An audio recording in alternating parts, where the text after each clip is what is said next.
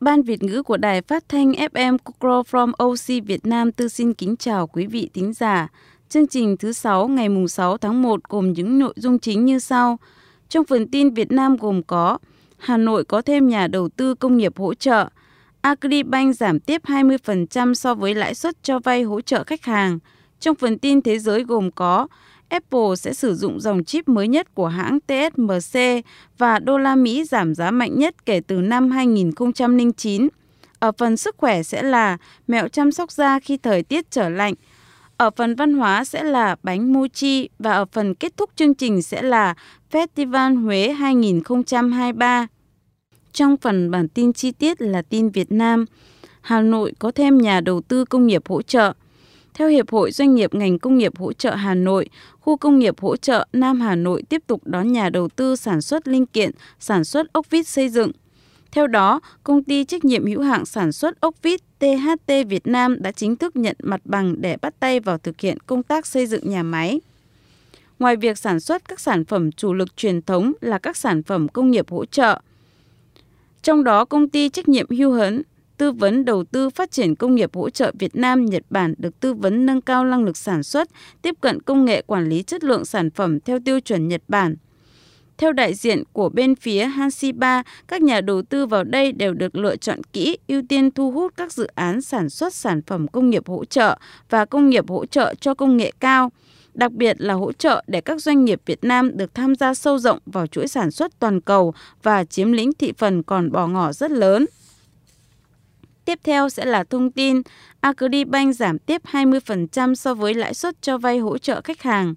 Sáng ngày 2 tháng 12, Ngân hàng Nông nghiệp và Phát triển Nông thôn Việt Nam vừa công bố tiếp tục giảm lãi suất cho vay, hỗ trợ khách hàng khôi phục phát triển sản xuất kinh doanh.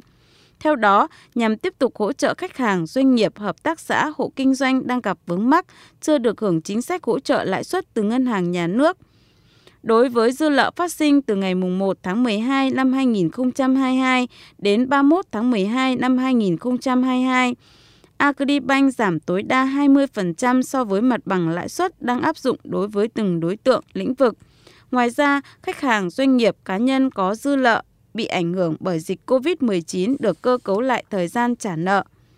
Trong năm 2022, Agribank đã triển khai các chương trình tín dụng ưu đãi hỗ trợ khách hàng bị ảnh hưởng COVID-19, khách hàng doanh nghiệp lớn, doanh nghiệp nhỏ và vừa với tổng quy mô 160.000 tỷ đồng.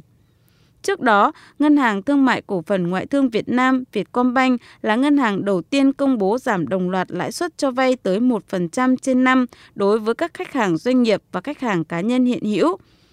Tiếp sau đó, Ngân hàng Thương mại Cổ phần Phát triển thành phố Hồ Chí Minh cũng giảm mạnh lãi suất cho vay lên đến 3,5% đối với hơn 43.000 khách hàng ở nhiều lĩnh vực kinh doanh. Trong phần tin thế giới gồm có Apple sẽ sử dụng dòng chip mới nhất của hãng TSMC. Theo báo liệt kê Asia, đưa tin tập đoàn công nghệ Apple dự kiến sẽ sử dụng dòng chip mới nhất của hãng TSMC của Đài Loan trong sản xuất iPhone và MacBook. Theo kế hoạch, loại chip này sẽ được sử dụng đối với dòng iPhone ra mắt vào năm 2023. Mẫu iPhone hiện tại sử dụng loại chip xử lý A15 và trong sự kiện ra mắt gần đây của Apple, công ty cho biết mẫu iPhone 14 Pro mới cũng sử dụng loại chip này.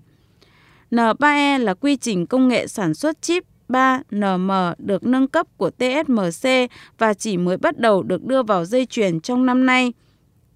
Kích thước, nanomet chỉ chiều rộng giữa các bóng bán dẫn trên chip. TSMC cho biết quy trình N3E mới này có hiệu suất và hiệu quả sử dụng năng lượng cao hơn so với phiên bản đầu tiên của công nghệ này, đặc biệt được thiết kế để giúp tiết kiệm chi phí hơn trước, từ đó giúp tối ưu hóa dây chuyền sản xuất chip 3NM của hãng TSMC. TSMC là nhà sản xuất chip theo hợp đồng lớn nhất thế giới hiện nay, đồng thời là nhà cung cấp chip bán dẫn cho các công ty công nghệ lớn như Apple và Qualcomm. Tiếp theo sẽ là thông tin đô la Mỹ giảm giá mạnh nhất kể từ năm 2009. Đô la Mỹ vừa trải qua tháng giảm giá mạnh nhất trong hơn một thập niên khi các nhà đầu tư lớn tăng cường bán khống đồng bạc xanh này. Chỉ số đô la Mỹ giao ngay đo lường biến động giá đô la Mỹ so với 10 loại tiền tệ mạnh khác trên toàn cầu, giảm 4,8% trong tháng 11, mức giảm hàng tháng mạnh chưa từng thấy kể từ năm 2009. Chỉ số đô la Mỹ được sử dụng để theo dõi biến động giá đô la Mỹ so với 6 loại tiền tệ mạnh, bao gồm Yên và Euro cũng giảm 5,2% trong tháng 11, mức giảm theo tháng mạnh nhất kể từ tháng 9 năm 2010. Trong phiên giao dịch sáng ngày 1 tháng 12 theo giờ châu Á, chỉ số đô la Mỹ tiếp tục giảm 0,5% sau khi Chủ tịch Cục Dự trữ Liên bang Mỹ có thể tăng lãi suất quy mô nhỏ hơn bắt đầu vào tháng 12 tới trong một bài phát biểu tại Viện. Dữ liệu từ Ủy ban Giao dịch Hàng hóa Tương lai Mỹ cho thấy trong tháng qua các quỹ hưu trí, công ty bảo hiểm và các nhà đầu tư tổ chức khác đã tích lũy vị thế.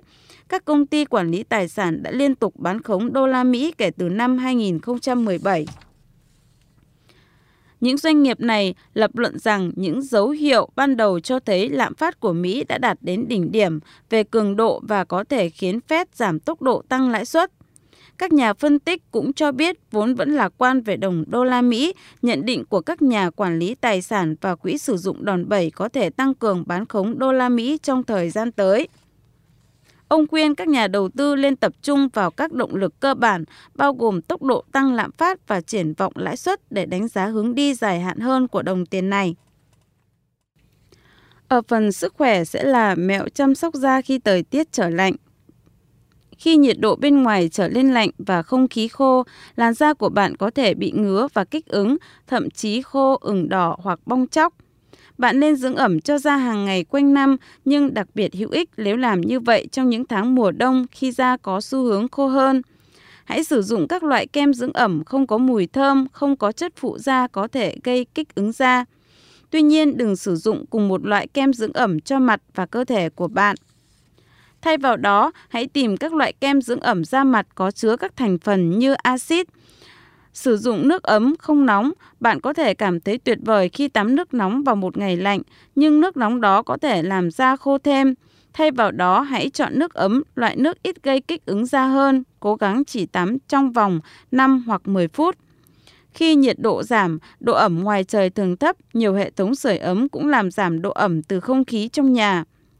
Mặc dù bạn không thể làm gì để thay đổi thời tiết, nhưng việc đầu tư vào máy tạo độ ẩm trong nhà có thể giúp phục vụ phục hồi độ ẩm trong nhà, giúp ích cho làn da của bạn.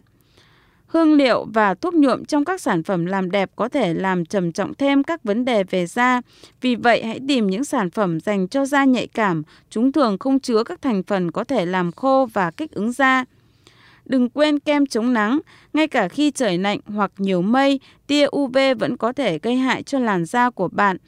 Chính vì thế cho nên bạn hãy thoa kem chống nắng hàng ngày và đặc biệt khi bạn ra ngoài trời khi có tuyết.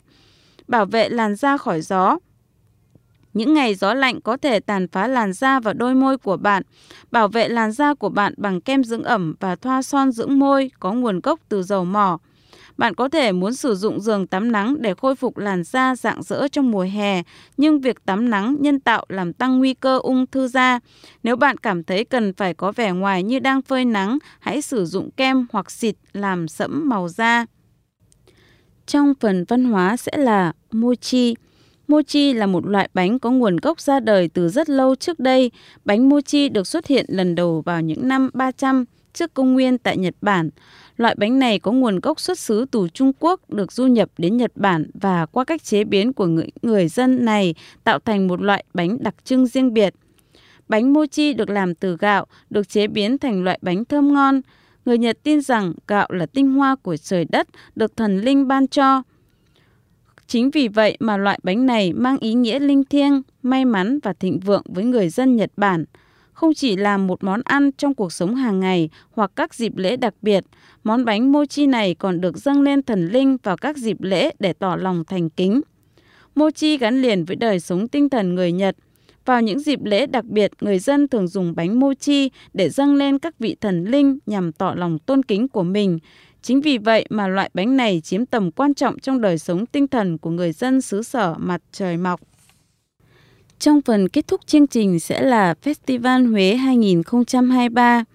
Ủy ban Nhân dân tỉnh Thừa Thiên Huế vừa ban hành kế hoạch tổ chức các hoạt động Festival Huế 2023 gắn với định hướng Festival bốn mùa nhằm tổ chức chuỗi các hoạt động lễ hội trải dài trong suốt cả năm. Theo đó, với chủ đề Di sản văn hóa với hội nhập và phát triển, Festival Huế 2023 sẽ được tổ chức với các hoạt động liên tục kéo dài trong suốt năm mở đầu bằng chương trình khai hội, lễ ban sóc ngày 1 tháng 1 năm 2023 và kết thúc bằng chương trình countdown ngày 31 tháng 12 năm 2023. Chương trình đến đây là kết thúc. Cảm ơn quý vị đã theo dõi và lắng nghe chương trình. Mọi liên lạc xin quý vị gửi về kokoro.jp. Muốn nghe lại chương trình, xin quý vị hãy liên lạc đến dadico.jp. Chào tạm biệt và hẹn gặp lại ở chương trình thứ sáu tuần sau nhé.